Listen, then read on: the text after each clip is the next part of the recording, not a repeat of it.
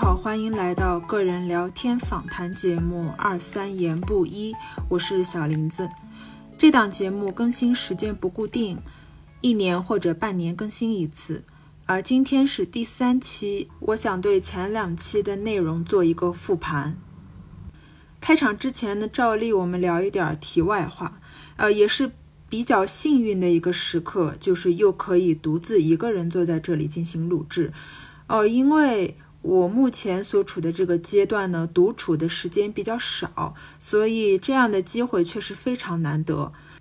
但这样独处的时间呢，又不能刻意的创造，所以我自己一直就保持一个随缘的状态。另外呢，昨晚和今早做题，真的准确率没有达到我自己的要求，然后这一点也令我非常的恼火，所以想转移注意力，做点别的事情。然后这一期的内容是月初写的，中间我记得好像加了一点东西，并且呢，第一次写的时候没有犯懒，所以整体的内容写的比较全。然后这一次围绕这两期要复盘的东西不是太多，所以这一次的时间应该不会太长，很快就能讲完。好，那好，我们就开始复盘了。本来这一期的内容我是打算放在第二期之前再发的。呃，就是因为虽然第二期我写好稿子了，当时正在润色，然后因为时间的关系，我之前说了，我只录制了一小部分，大概七八分钟，后面的内容我认为可能没有空录，所以五一之后很难做出来，所以呢，我就只做了第一期的复盘，当时的那个时候。而且说实话，第一期我听了很多遍，呃，从语速还有音色来说，能听出来是比较认真的一个态度来做的。然后听下来，整体上很流畅，没有毛毛躁躁。内容上，我自认为是说的挺颠三倒四的，但是听过来发现，好像内容也不差，表述的也比较清楚。那总之一句话就是。第一期是一次非常成功的试水。其实第一期因为听了很多遍，还觉得挺好的。这件事情本身就是一个挺难得的事情，因为有时候我会把以前写过的文字翻出来，我觉得并没有我当时把这些文字写出来自我欣赏那样的特别的好。的程度就会觉得说好像哎呀也一般般啦，怎么当时觉得写的那么好啊？就觉得还挺不可思议的。而且这种事情是经常发生的，所以如果我这期听了这么久，自我感觉还比较可以，那那就说明其实这个作品我完成的还不错。但是后来为什么我会忽然有一点疑虑或者怀疑呢？是因为我听到了别人的电台，而且是。嗯，别人第一次录制的很临时的电台，因为对方是一个饶舌歌手，所以人家的声音内容啊说的很短，但是很清楚，也令我非常的羡慕，所以我很快就否定了第一期的试水。但是后来我也想明白了，就说没关系的，其实我这个内容我很喜欢啊，也会吸引一些喜欢的人来听，我觉得。各有不同，而且这个过程我很开心，我觉得这就很很好了，别的都不重要。呃，然后呢，刚好在这个阶段，我把第二期内容也做出来了，也发出来了，所以我就说呢，给这两次的节目做一个回顾。一个很有意思的事情就是，嗯，这两期节目的开头只有我把播客还称作电台，我在想。下一期我是不是要改一下这个称呼，变得新潮一点，把它叫做播客，而不是再叫做电台。然后回顾一下前两期呢，我认为因为没有一个很成熟的风格，就还一直处在摸索过程当中。整体上我自己是觉得，只要定一个主题，把它讲清楚就好了。只不过是第二期的题目确实有点大，没把握了。因为第二期是分两次录制的，有很明显的声音断层的感觉。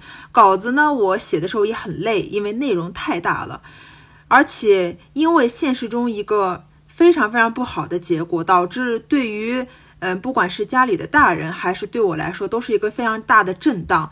由于惊恐，所以我暂时停掉了手账的写作，让脑袋里面当时很多一些有灵感的内容就这样白白的溜走了。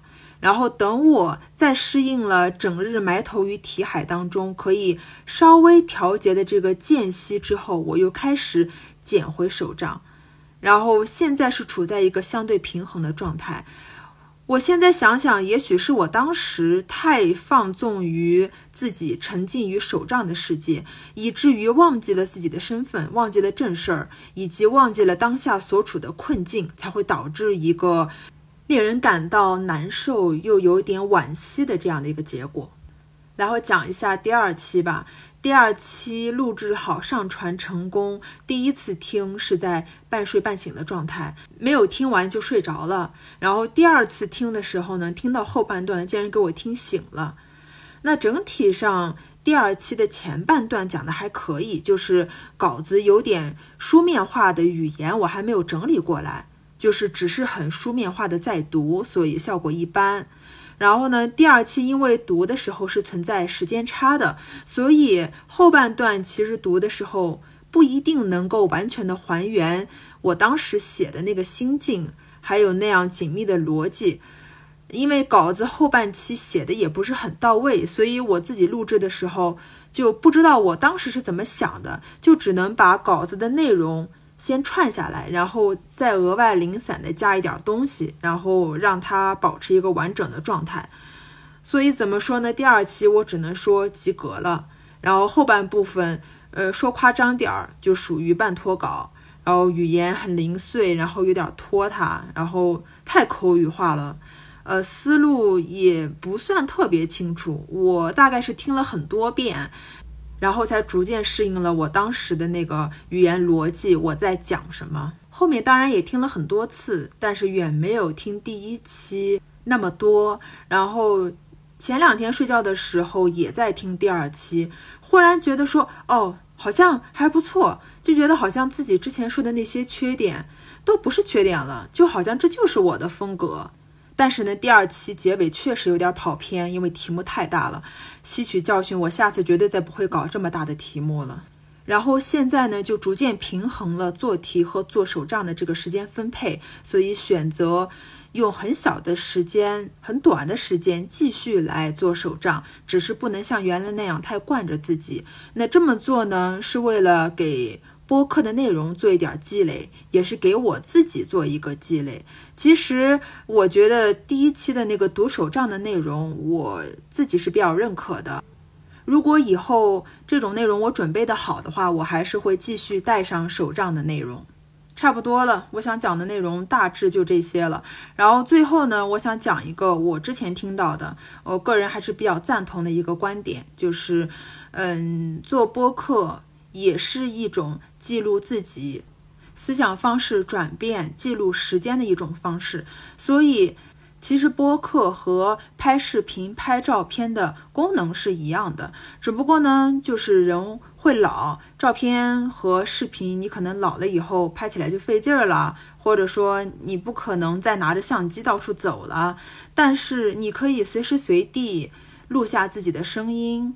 以一种更简便、更快捷的方式记录下自己的时间，这也是我做播客的一个初衷。那那就以上这些了。然后我自己比较期待下一期了，因为下一期会讲很多很多自由的经历，这并不算剧透啊，并不算剧透。好吧，那就这样了，下期见，拜拜。